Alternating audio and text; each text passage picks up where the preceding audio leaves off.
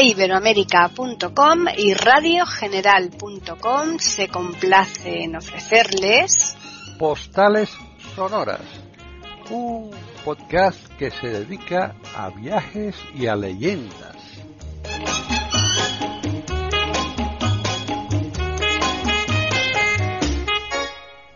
Bienvenidos un día más a Postales Sonoras, Cultura y Leyendas aquí en iberoamerica.com. Soy Paqui Sánchez Galvarro y me acompaña, como normalmente viene sucediendo las últimas semanas, Juan Carlos Parra, que él continúa con sus cuadernos de sus maravillosos viajes. ¿Qué tal, Juan Carlos? Hola, Paqui. Pues hombre, hoy un poco mejor porque parece que ha bajado la temperatura, ¿verdad? Y estamos bastante mejor. Y, para estar aquí contando a la sombra de, este árbol que nos ha dejado este día, eh, las maravillas de Egipto, del Cairo, pues es, está bien, es estupendo, es un buen plan, ¿verdad? Pues sí, además que ya no solamente el bajón de que de temperatura, que es para nosotros es fantástico porque es que esos calores para eh, hay muchas personas que les encanta, pero a ti a mí en concreto no, no nos gusta nada y, encima eh, con el cielo amenazando lluvia, está negro, negro ahora mismo, o sea que... Bueno, pero estamos aquí en... Estamos resguardados. Aquí a la, a la, lumbre de, nuestra chimenea. exactamente, así es que hoy teníamos algo que rescatar de la semana pasada que se nos quedó un poquito en el tintero, ¿no? tenemos que recorrer todavía parte del Cairo, mm. pero hoy no vamos a ir, antes de recorrer el Cairo, si te parece, nos vamos a ir a, a un lugar mm, único y diferente de, todos los sitios que yo he podido visitar. Me imagino que tú también. Me estoy refiriendo a la ciudad de los muertos. La ciudad de los muertos está al sur del Cairo. Hmm. hay que ir, eh, es un lugar que es, es, eh, único, digo, por un motivo. Es un poco macabro, pero es así, ¿no? Eh, los árabes lo llaman Ar-Safá. simplemente es el cementerio. Es un cementerio eh, pero un cementerio muy peculiar y muy particular. Tiene unos cuatro kilómetros y medio más o menos de, extensión. Es una pequeña ciudad dentro de, lo que es la urbe.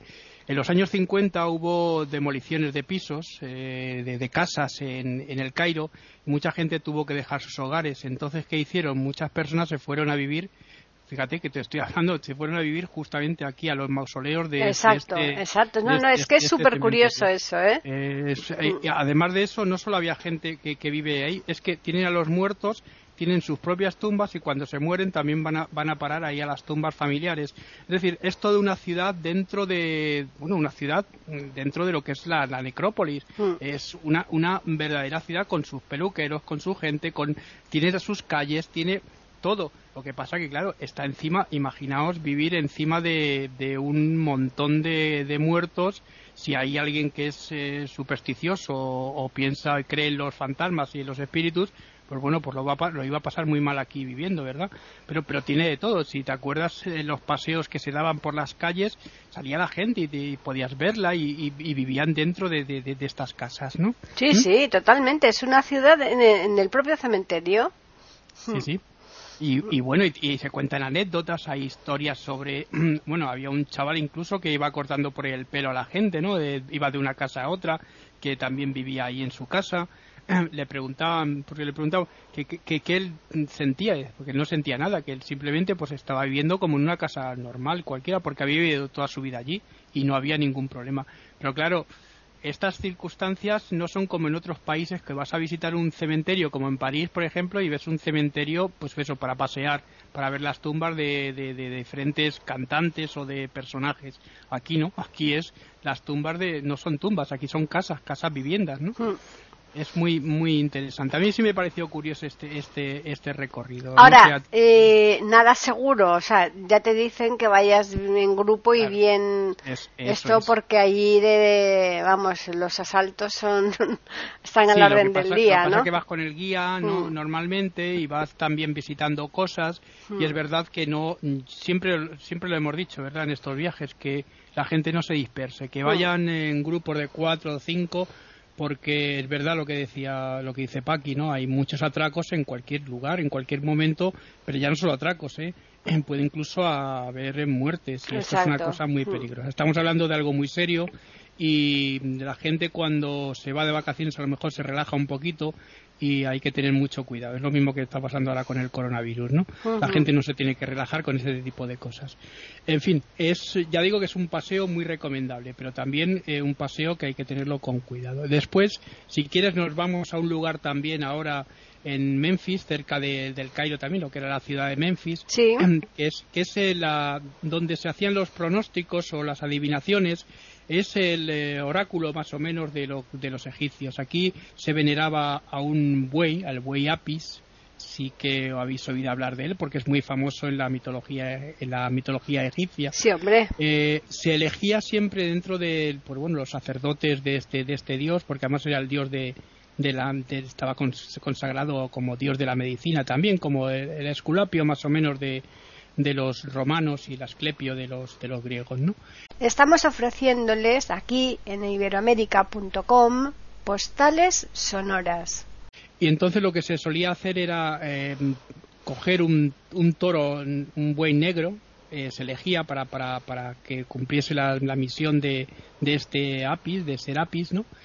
Y era un toro, fíjate, era un buey negro con un triángulo, tenía que tener un triángulo blanco en la, en la testa, ¿no? La testuz. Sí. En, los, en, un, en un flanco de, debía tener un símbolo de, dedicado a Ra y en el otro otra cosa, que no me acuerdo qué exactamente qué es, pero también era un símbolo sagrado, no sé si es una llave de la vida. Y claro, a mí me parece que todo esto o se hacía o. Hombre, eso, eso está claro que eso está ya totalmente manipulado. Claro, Bueno, en fin, lo, cuando ya lo tenían, eh, lo, llevaban a un lugar, un recinto, un recinto en el que lo, criaban de, maravilla porque le daban todo tipo de, pastos buenos, mm. le, tenían en una especie de, lugar encerrado, ¿no? Mm. Allí iban los eh, visitantes a pedir sus, eh, sus mm, pronósticos, sus, sus oráculos, ¿no? A ver lo que les iba a pasar. Sí y cuando, cuando llegaban a, a, este lugar lo que hacían era pedirle al, al le daban un poco de comida de, de, hierba lo que fuese se la ponían en la mano y le preguntaban ¿va a ser esto así? y si el, si el buey comía iba a ser así si el buey no comía no iba a ser así imagínate si el buey tenía hambre pues era de maravilla ¿no? si no tenía hambre pues oye aquello era una cosa horrible eh, cuando llegaba ya a la edad de mm, a la madurez ¿no? a su edad ya madura y ya pues, el, buey ya no servía, no lo que hacían era ahogarlo, ¿no? Ahogarlo dentro, llenaban el cubículo de agua, de agua del Nilo, porque tenían una, apertura para, para poder llenarlo, y el buey pues se ahogaba y volvían a, buscar a otro inmediatamente. Este Preparaban otro. Claro, este se sacrificaba a los dioses y ya está. Luego había también aquí hay un nilómetro también, ¿sabes? Esos nilómetros que vimos en Comombo. Sí. También aquí hay otro, pero es de forma es un pozo en el que también se veían las, las escaleras, escaleras, cómo subía el agua, cómo hmm. bajaba el agua, ¿no? Era, es, es, es interesante, ¿no? Eh, bueno, pues esto es lo más interesante de, de, este lugar. Eh, quedan muy poquitos restos. Eh, todo esto se ha reconstruido gracias a las escrituras, que ya sabes que como con Jean-François Champollion se empezó a abrir todo esto y, solo queda este, este, esto, unos restos pequeños de este pequeño cubículo. Bueno, pues si queréis ahora nos dirigimos a Saqqara, un lugar también emblemático en el Cairo, porque aquí se encuentra la pirámide escalonada de seis mastabas, que lo que hablábamos al principio, ¿te acuerdas? Sí. Estas están, están erigidas por un eh, arquitecto muy famoso que es Imhotep, que es el que hablábamos también al principio. Exacto. Eh, aquí tengo que deciros que, bueno, Imhotep se confunde a veces con Eniut, que es el constructor de la Gran Pirámide hay algunos eh, eh, historiadores que dicen que bueno que es la misma persona, otros dicen que no, que, posiblemente este sea distinto por, por eh, la forma de, construcción y porque es mucho tiempo antes de, la otra, de la Gran Pirámide. ¿no? En realidad, pues no se sabe, pero bueno, yo mi, mi, teoría es que son dos arquitectos distintos, por ya digo, por la forma de construir. El conjunto de Saqqara, pues no sé, tú estuviste, me, me imagino. Sí. Sabes que es ese, recinto que está cerrado, que tiene, tiene una, tiene una puerta que se abre, es como una especie de, fortaleza, ¿no? Sí. Y, de, y, de, y, dentro hay una serie de edificios, pero que son de, son de, no son no son auténticos, son son macizos. Tienen la, la portada pero no se puede entrar no se puede entrar no, no... es que son de pego exacto.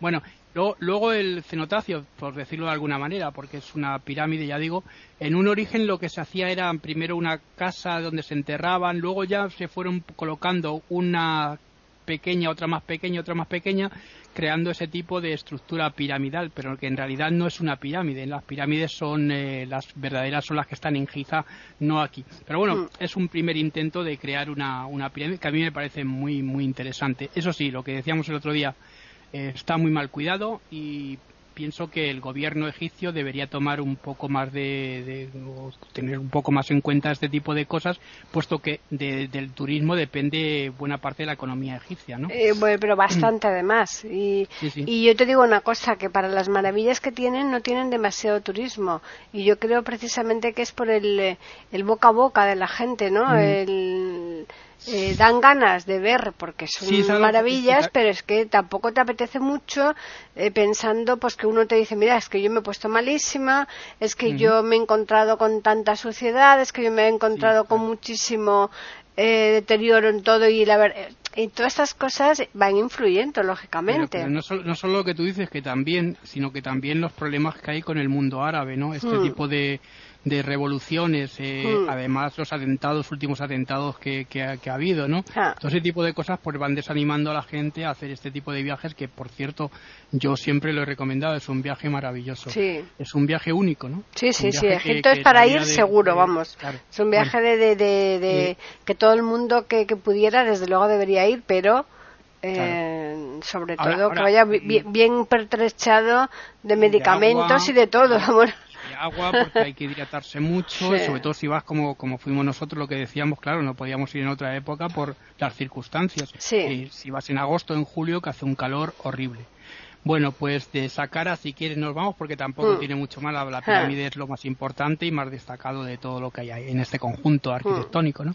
Bueno, pues si queréis, si queréis, nos vamos a ir al Museo del, del Cairo, el Museo de, de Arte, está en una plaza emblemática, que es la Plaza Tahir, que es donde se ha producido esta revolución de, de, digamos de mayo de los países árabes aquí también en Egipto no y donde se, produjo toda la, movida contra los dirigentes eh, absolutistas y demás pero que yo no creo que haya un cambio muy grande con respecto al anterior. Pero bueno es una, una, una idea mía eh, el museo del Cairo fíjate yo estuve en el año 2002 y estaban eh, bueno pues estaban de celebración porque se fundó el museo en el año 1902 y pues tenían unas disposiciones especiales. Y aún con todo cuando entras en el museo está el museo mm, bueno a mí me, me da un poco de pena porque es un museo tan bonito tan estupendo con tantas piezas.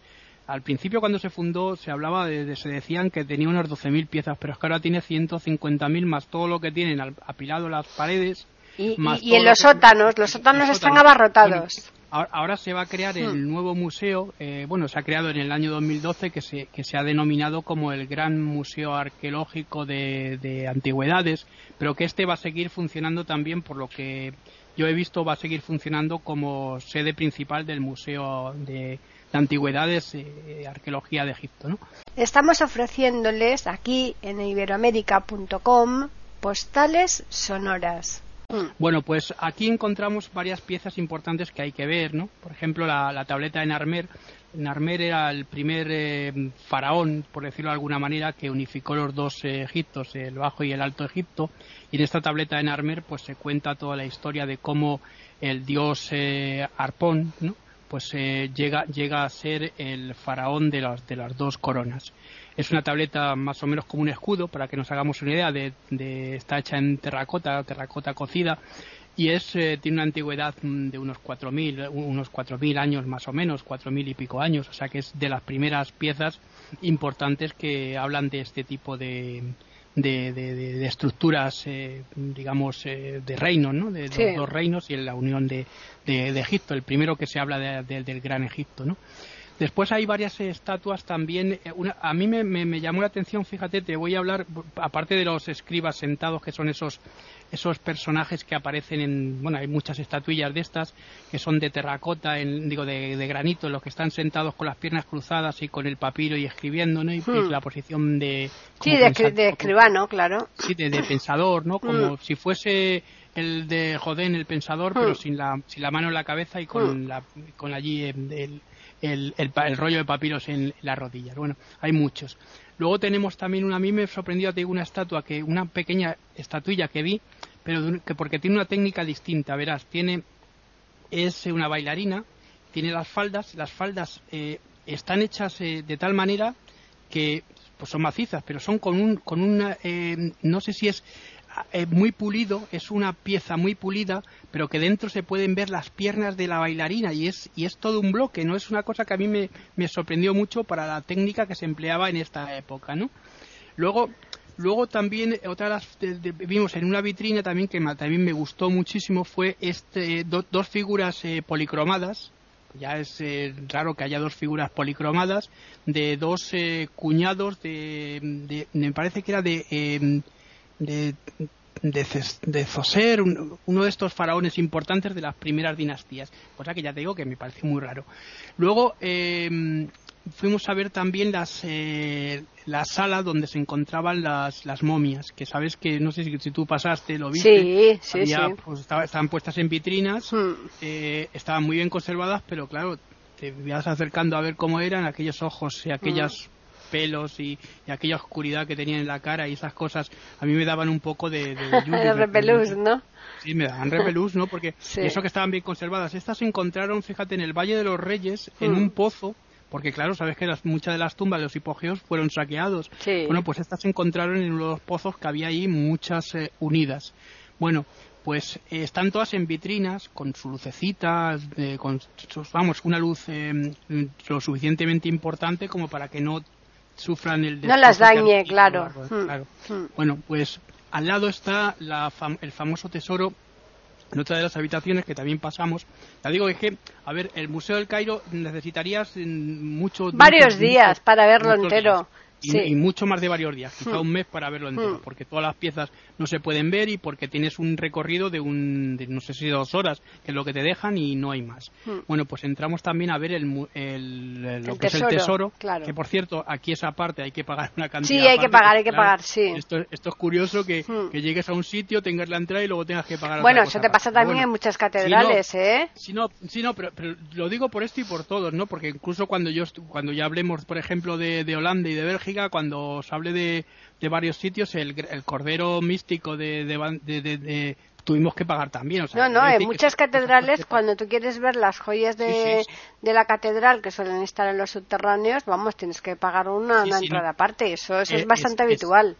eso es verdad. Mm. Bueno, pues eh, entramos, porque además era lógico, después de, estar allí, si, si no fuimos. ¿Cómo no vas a ver eso? a ver a ver eh, la tumba de Tutankamón que por cierto no tiene nada. Ya os dije que tiene simplemente pues eso la momia allí que la, han dejado para no estropearla y no poder entonces se puede trasladar al museo. Hmm. bueno pues aquí ya encontramos si te acuerdas había varias habitaciones dedicadas a lo que era el tesoro. Vimos las tres los tres sarcófagos primeros. Mucho pero con mucho oro todo eh pero el primero era importante muy grande. Luego había hmm. uno que era de era de basalto con, hmm. incrustaciones y luego finalmente el, el, el, donde estaba enterrado el faraón hmm. que era totalmente de oro. De oro, todo, todo macizo. ese, era brutal, vamos, de verdad. Sí, sí, el, último que es el que ya se metía dentro era, era increíble. Porque además tiene esas formas que son ah, eh, antropomórficas, que sabéis, esos los sarcófagos tienen la forma de, de una figura humana, ¿no? Sí. Eh, no sé si te acuerdas. Sí. Eh, y luego mm, vimos un montón de cosas más. Por ejemplo, vimos mm, la cama donde dormía eh, Tutankamón, los asientos los asientos de la época, muchos bastones porque él tenía un problema, en lo comentamos, ¿no? Que tuvo en una cacería de, de leones un problema y tenía que ir con bastones, pero todas las empuñaduras eran de oro. Había juegos parecidos a los al, ajedrez nuestro, pero eran los juegos de, de, como de damas, una cosa así. Claro, eran los juegos de la época, de, su hmm. época. juguetes que él tenía de pequeño que eran pequeños cocodrilos con incrustaciones también doradas o de oro, vamos, doradas, yo digo doradas, pero que, son de oro todo, claro. de oro, claro. Mm. Eh, después encontramos también, eh, eh, a ver, todo tipo de comidas. Claro, el problema de todo esto es que las comidas son orgánicas, como dijimos, y muchos arqueólogos se quedaron, murieron por culpa de lo que se llama el aspergillus, que es, una, es un hongo que se, se, produce en la descomposición de estos productos, de, de, los, de los, productos orgánicos, hmm. como, como, es el papiro, como es la cerveza, como es el vino, como es el pan, ¿no? Y claro, hay que dejar abierta la tumba durante un tiempo para poder pasar porque el aspergillus puede llegar a producir unas fiebres tan altas que, la gente muere enseguida porque llegan a 42 grados, 43 grados de temperatura, que es una, una burrada, una, una bestialidad, ¿no? Bueno, pues eh, aquí encontramos pedacitos, sí, había pedacitos de pan, de cerveza, pan de cerveza, que era lo que tomaban los, los egipcios. Había también alguna. alguna muchas vasijas, muchos utensilios. sí, sí, con, con, con, vinos y con mm. cosas de estas, con restos, vamos, de, mm. lo que quedaba. Eh, había papiros también, eh, muy deteriorados, pero estaban allí también había, bueno, es que había mm, un montón de utensilios que eran los que utilizaba el, el muerto para ir al Duat, al más allá, ¿no? O sea, hmm. quiero decirte que se tenía que llevar Se tenía que llevar todo eso, claro. Y, hmm. y, bueno, y a lo mejor era feliz o no era feliz, dependiendo de lo que... A lo mejor se lo había olvidado algo, no lo sabemos tampoco. Bueno, eh, esto más o menos, hombre, hay muchas cosas más. El, museo es para recorrerlo porque tiene desde gatos, de la desde la diosa Bastet, que hay un montón de, reproducciones porque los gatos eran sagrados por esta diosa, la diosa de la diosa gata, ¿no?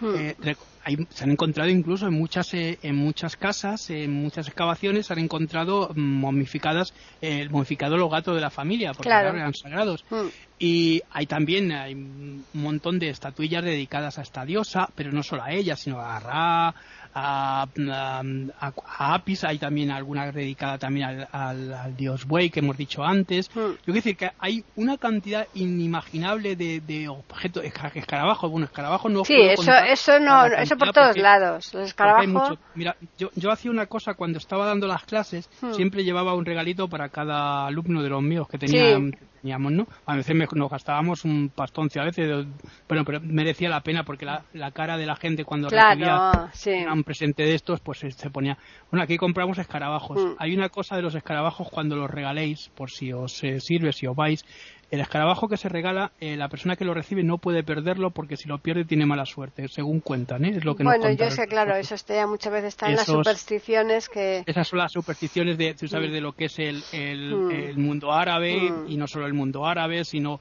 el mundo normal. La gente está plagada de supersticiones porque vive a base de eso, ¿no?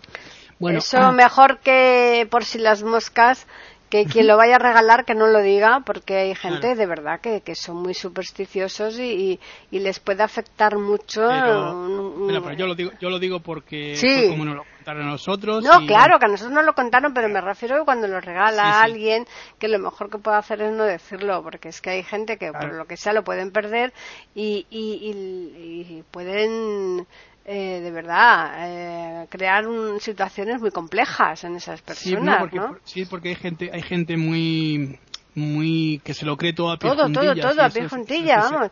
Y tú sabes muchas veces que las obsesiones son es peor que, una enfermedad de verdad ¿eh? está diciendo es, cierto es, una, eh, mm. no, es que esto es una enfermedad yo creo que para mí esto es una enfermedad pero bueno Vamos a continuar ya hablando de mm. regalos, pues ya si queréis, eh, uno de los días también cogimos un taxi por nuestra cuenta porque ya no era por organizado y nos fuimos al Hanel Jalili. Hanel Jalili es... Ah, tomarte ahí... y, si hablábamos de una ciudad dentro de los muertos, esto es una verdadera ciudad dentro de una ciudad comercial dentro del Cairo. Total, con callejuelillas, pero también peligrosas, ¿eh? Sí, pero es que, cuidado porque por aquí no es como en otros focos, mm. aquí circulan coches, ¿eh? Esto es una, una, ciudad en la que pasan los coches y hay que tener mucho cuidado. Sí es mm. bien cierto que dentro, en el centro, es todo callejones, que mm. también hay que tener cuidado con los callejones. Mm.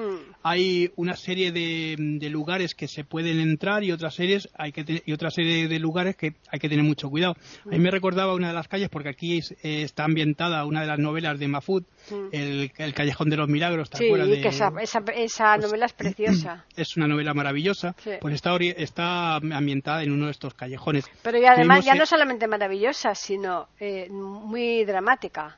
Sí, sí, pero además es muy interesante. Sí. Se hizo una versión cinematográfica, Mm. pero ambientada en México, Sí. que no tiene nada que ver con No, la yo fuerza la que película tiene no la ¿eh? conozco, pero la, sí. la novela Bueno, es maravillosa. Eh, Estamos ofreciéndoles aquí en iberoamérica.com postales sonoras. Luego, además, eh, otra de las cosas fuimos a ver, ahora hablando de Mafut, nos Mm. fuimos a ver el, el, em, el- café donde él paraba, donde él se- Mm. siempre se sentaba a escribir, que es el Café de los Espejos. Sí. Café de los Espejos que, a ver, según íbamos andando, pues eh, había chavales, no sé, no sé si a ti te, te pasó, que iban muchos chicos cerca de ti, pero con, a una cierta distancia, y nos iban diciendo, oye, id a ver a Jordi. A mí eso de ir Ah. a ver a Jordi, pues a mí eso El me, del oro. me, me- me ll- me llamaba la atención, ¿no? Sí. Bueno, pues nos metimos, en- nos metimos el café, ¿no? A- luego hablamos de Jordi porque justamente enfrente había unas escaleras, eh, se Sí. subía a una planta y era curioso porque era una planta como una especie de patio, ¿no? A mí me...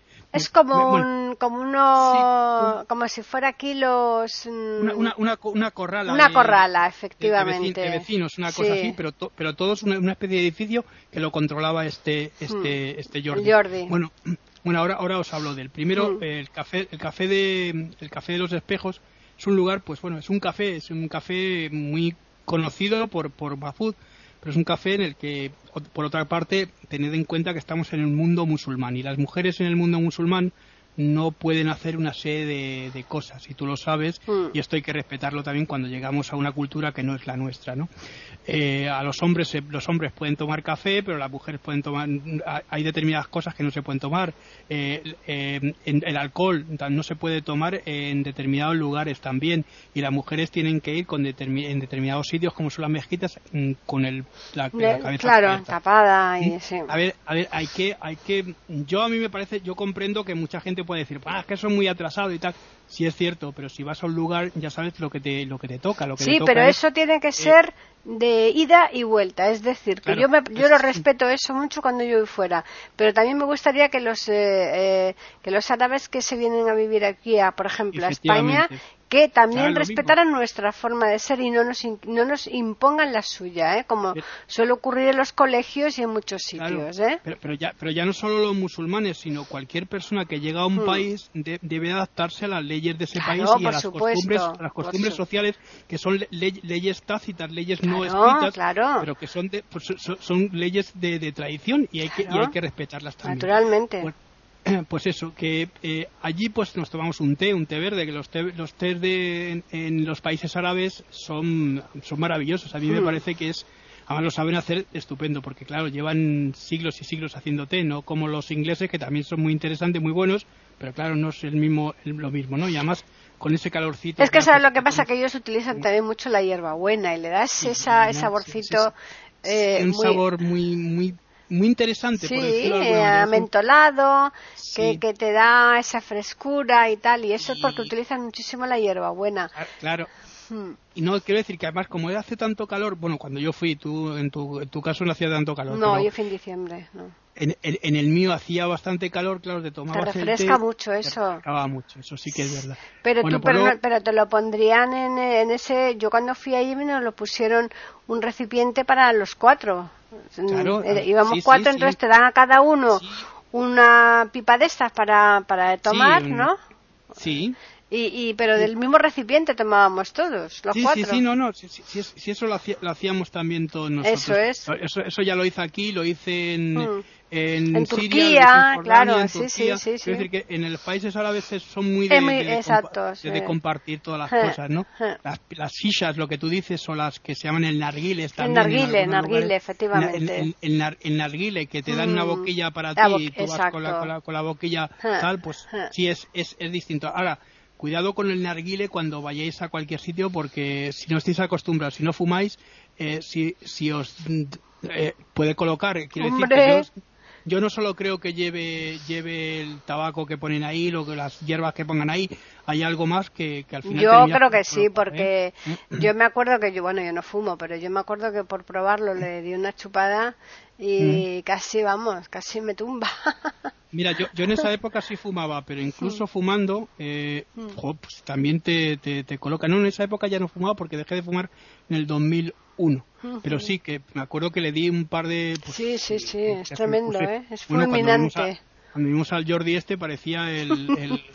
es que yo creo que lo hacen es profeso, para que cuando tú vayas a donde el Jordi estés adormilado, no te pues, enteres. Bueno, pues, pues cuando, cuando, cuando subimos, fijaos, es una cosa curiosa. Subimos las escaleras estas que digo y llegamos a un lugar, a un lugar que es amplio, amplio, pero además es profundo. Tiene, es una, una especie de tienda, tiene a la izquierda había un sillón y un señor tumbado en el sillón fumando su, su narguile. Y, enfrente había estado el mostrador y tal y nos dice el señor, ahora os estaba esperando, vosotros sois los, los del vuelo de Madrid, ¿no? Hmm. Y bueno, yo ya primero para empezar me pareció una cosa extrañísima que un tío hablase tan bien español, hmm. eh, que, que, encima, encima no solo eso, eh, que nos dijese que éramos del vuelo de, de, Madrid, que si no sé cuántos, porque dice, no, que también estoy esperando al vuelo de Barcelona. Bueno, vale. Este, este hombre es una especie, como, ¿cómo lo diría yo? Eh, de, de, capo, de, de, de, sí, lo podemos denominar como capo, de, pero capo en el sentido de, ser el, el, que manda en una serie de personas, es el que controla, el que dirige todo eso y, y le puedes pedir de cualquier cosa, desde cartuchos de oro hasta anillos, hasta cualquier cosa te saca el traje, lo que tú quieras, porque trabaja con un montón de gente y en el momento te lo, se lo pide y te lo trae, ¿verdad? Vamos a ver, sí, efectivamente, allí en Egipto, en el Cairo, el oro se puede encontrar fácilmente, pero no te da ninguna seguridad de que no te vaya a meter gato por liebre. Y sí que es cierto que este tal Jordi, que yo también le compré bastantes cosas, eh, ahí sí que eh, te aseguran, te aseguran que lo que te venda este hombre es religiosamente auténtico, ¿no? y desde luego lo que yo le compré sí que es verdad, ¿eh? Nos, yo le compré bastantes cositas. Yo, compré una, una, diosa Isis que mm. todavía la tengo de, mm. oro, mm. que tal, y compramos también unos, cartuchos, también de esto de colgar con el nombre de las personas porque te lo graban en, en jeroglíficos. compramos varios anillos y tal, y muy bien. Y luego para, para terminar, eh, perdóname, ahora, ahora para terminarlo, nos fuimos a una tienda que él nos dijo que es una tienda buena para comprar eh, pues no, otro tipo de objetos. Por cierto, habíamos comprado ya un par de escribas en, el, en la tienda del Museo del Cairo, que sabes que tiene una tienda también muy interesante. Bueno, compramos una dos, dos reproducciones, bastante pesaban, no te, no te puedes imaginar lo que pesaba aquello. Hombre, claro, es que el, granito pesa un montonazo. Pues, como un camello yo. Bueno, eh, compramos allí también una serie, un elefante, compramos una... hay unas reproducciones que también la venden mucho de Nefertiti, que era la mujer de, de Amenofis IV, Akenatón, mm. ¿os acordáis del hereje? Sí. Esta que va con el sombrero este también, que también hay, por cierto, está la, reproducción puesta aquí también una reproducción de, de, esta, de esta mujer, que también fue la, la mujer del faraón, con mucho peso también dentro de, de, esa, de esa cultura dedicada a Atón, ¿no? al dios único. Mm. Bueno, pues compramos también, en, esto lo compramos en Lapislázuli, en, en compramos en, en diferentes mm, productos, en diferentes materiales, compramos diferentes cosas también para regalar. Claro, el lapislázuli, por ejemplo, es una piedra que te dice azul, un azul intenso, azul tirando azul fuerte, azulón. como, turquesa, sí, azul. Eh, no, es, turquesa, no, no, es más bien azulón, azul fuerte. eso es como añil. exacto, tirando a añil. Y te dicen que es una piedra que da suerte, claro. La gente que cree esas cosas, pues siempre intenta comprar algo que lleve el lapislázuli, ¿no? Eh, es, eso es. y, y bueno, compramos un montón, compramos camisetas también, compramos un montón de cosas, ya te digo, pero todo esto dirigido por este este señor, el, organizador, el Jordi este, el hmm. organizador de... Sí, sí, claro, decía, decía, pero si ustedes están bien, España no va bien. Oye, España va bien según lo que diga el presidente este que tenemos, pero... Hmm. Porque decía, no, si, si, dice José María Aznar que va España bien, pues será, será, no, pero vamos, que hay que tener cuidado también. Bueno, y eh, pues más o menos... Eh, creo que no, no nos hemos dejado nada del tintero hoy. Eh, yo creo que no, yo creo que ya todos...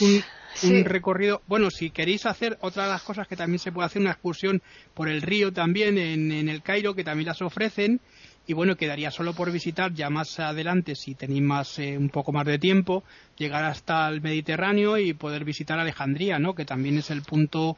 Pero que no tiene nada, ¿eh? Porque como ya lo, importante era la biblioteca la, y, eso está totalmente. No, hay nada. La, biblioteca han hecho una biblioteca nueva ahora, que precisamente se mm. inauguró en el año 2002, creo. Sí y a los seis o siete meses se, pues, se volvió a quemar. Sí, sí, no hay nada, no hay nada. y, donde está el faro de Alejandría, pues mm. hay un fuerte, un, mm. una fortaleza, de, digamos, es un cuartel de, del ejército. Yo no fui, eh, desde luego, a Alejandría, pero... Y no, y, no, queda prácticamente nada. No, no hay nada, no. Si, si, queréis, es un paseo también, ¿no? es mm. está, como a cuatro o cinco horas del Cairo y se puede ir perfectamente. Lo que pasa es que, claro, yo eh, con, ya llegando al Cairo y viendo lo que es el Cairo, llegando si, no pasas por el Cairo antes, vale, pero si pasas por el Cairo antes mm. o, por los lugares donde hemos estado, que son Tebas, Luxor, eh, y los demás lugares. entonces es que no, no, no. Eh, pues el, el, poblado nubio, es, es que hay tantas cosas mm, eh, tan curiosas Alejandría, que... Alejandría tiene el nombre, el nombre de, su fundador y, de toda la historia que tiene esta, esta ciudad por Alejandro Magno, sabéis que la fundó él claro. y que bueno, y, y, tiene esa, esa repercusión y que a partir de aquí pues se organiza y se crea lo que se llama la, civilización de, digamos helenística dentro hmm. de, del Egipto, ¿no? El, el, último periodo intermedio, ¿no? El tercer hmm. periodo intermedio, que sabéis que, bueno, en el, en el museo vais a encontrar de todo. Y vais a encontrar desde las eh, piezas que os dije antes ixas de todos los de todos los periodos desde el primer eh, periodo desde el imperio nuevo el imperio medio el imperio antiguo. Se va a ver también los dos los dos periodos intermedios importantes y el, y el eh, periodo helenístico y el último periodo intermedio que también son muy interesantes todo ese tipo de cosas la vais a ver aquí en el Cairo. No hace falta que, que uno se vaya a Alejandría o se vaya Hoy, y mm. si queréis ver más todavía, cuando lleguemos, hagamos el viaje a Londres, en Londres en el British Museum hay bastantes piezas, claro. Mm. Bueno. Ahí en el Cairo lo que sí que te ofrecen es en el Nilo una cena de gala en donde están mm. las bailarinas esas. Eh, sí, eso, eso, sí que lo cuento para mm. cerrar.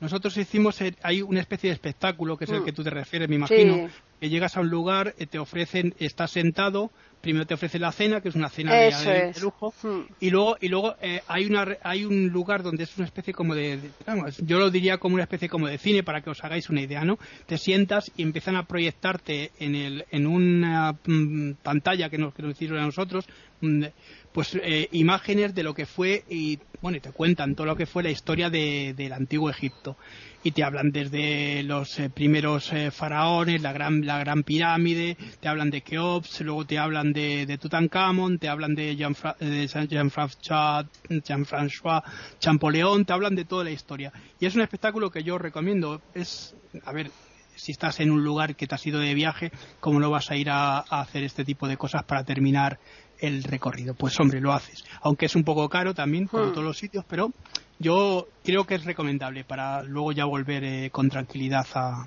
aquí a, al lugar de origen, claro. claro. Hmm. Bueno, pues yo creo que con esto eh, damos por concluido el viaje a Egipto. Espero que os lo hayáis pasado bien y os esperamos en otro viaje, ¿verdad? Hombre, claro, ya la semana próxima cambiamos de país. Sí, sí, además va a ser un viaje interesante porque es uno de los viajes que a mí más, me parecen y me llegan más al alma. Pero no vamos a adelantar. No, no vamos, a, no ¿eh? vamos a desvelar, no vamos a desvelar nada porque espero que la gente compre sus billetes y Eso venga con nosotros, ¿no? Que cojan un billete pero sin el destino específico, ¿eh? simplemente que sintonicen iberoamérica.com y postales sonoras y ahí se van a encontrar con la sorpresa. Y, y, sobre todo que lo abran antes de que haya overbooking. ¿vale? Ah, no, desde luego. Sí, sí, sí. En fin, yo creo que ha estado muy bonito el recorrido que le has hecho por Egipto, muy, muy exhaustivo. ¿eh? Y yo creo que las personas que no tengan ocasión de poder ir in situ eh, se van a hacer muy bien la idea de lo que es el país. ¿eh? Bueno, yo, yo lo que intentamos, si tú lo sabes, que lo que mm. intentamos es eh, mm, transmitir la emoción de nuestros viajes. Por eso son cuadernos de mis cuadernos de, de viaje. Mm. Son esas experiencias que hemos tenido nosotros mm. que intento que no sean muy exhaustivas para que la gente no se canse. No, pero lo suficiente como para que sí que se hagan una idea bastante fiel pero, desde el corazón, desde lo que uno siente cuando está en un mm. lugar y lo está describiendo, porque es la emoción del, del, del, estar, de estar en un lugar y estar pisando, pues donde ha estado gente importante, ¿no? Y eso es lo que uno eh, intenta transmitir. Claro, exacto. Pues sí, me parece genial. Pues muy bien, vamos a decirles a los oyentes que nos pueden escribir a postales arroba eiberoamerica.com y también pueden hacerlo al Twitter que es eiberoamerica con las iniciales e, I y la A de América mayúsculas. Juan Carlos tiene unos cuadernos de viajes que él ha hecho, pero los escritos que recibamos si son de lugares en donde él no ha estado, tampoco pasa nada porque él los puede estudiar y, presentarlos aquí también. Además serían lugares de donde, siempre quise estar, ¿verdad? Efectivamente. ¿eh? Bueno, eh, os, simplemente daros un abrazo a todos, pediros por favor que tengáis mucho cuidado cuando salgáis a la calle, que sabéis cómo está el tema ahora, y os espero la semana que viene. Muy bien, y a los oyentes recordarles que les esperamos a todos, sin falta, el próximo jueves aquí en iberoamérica.com para ofrecerles un nuevo podcast de postales sonoras, cultura y leyendas.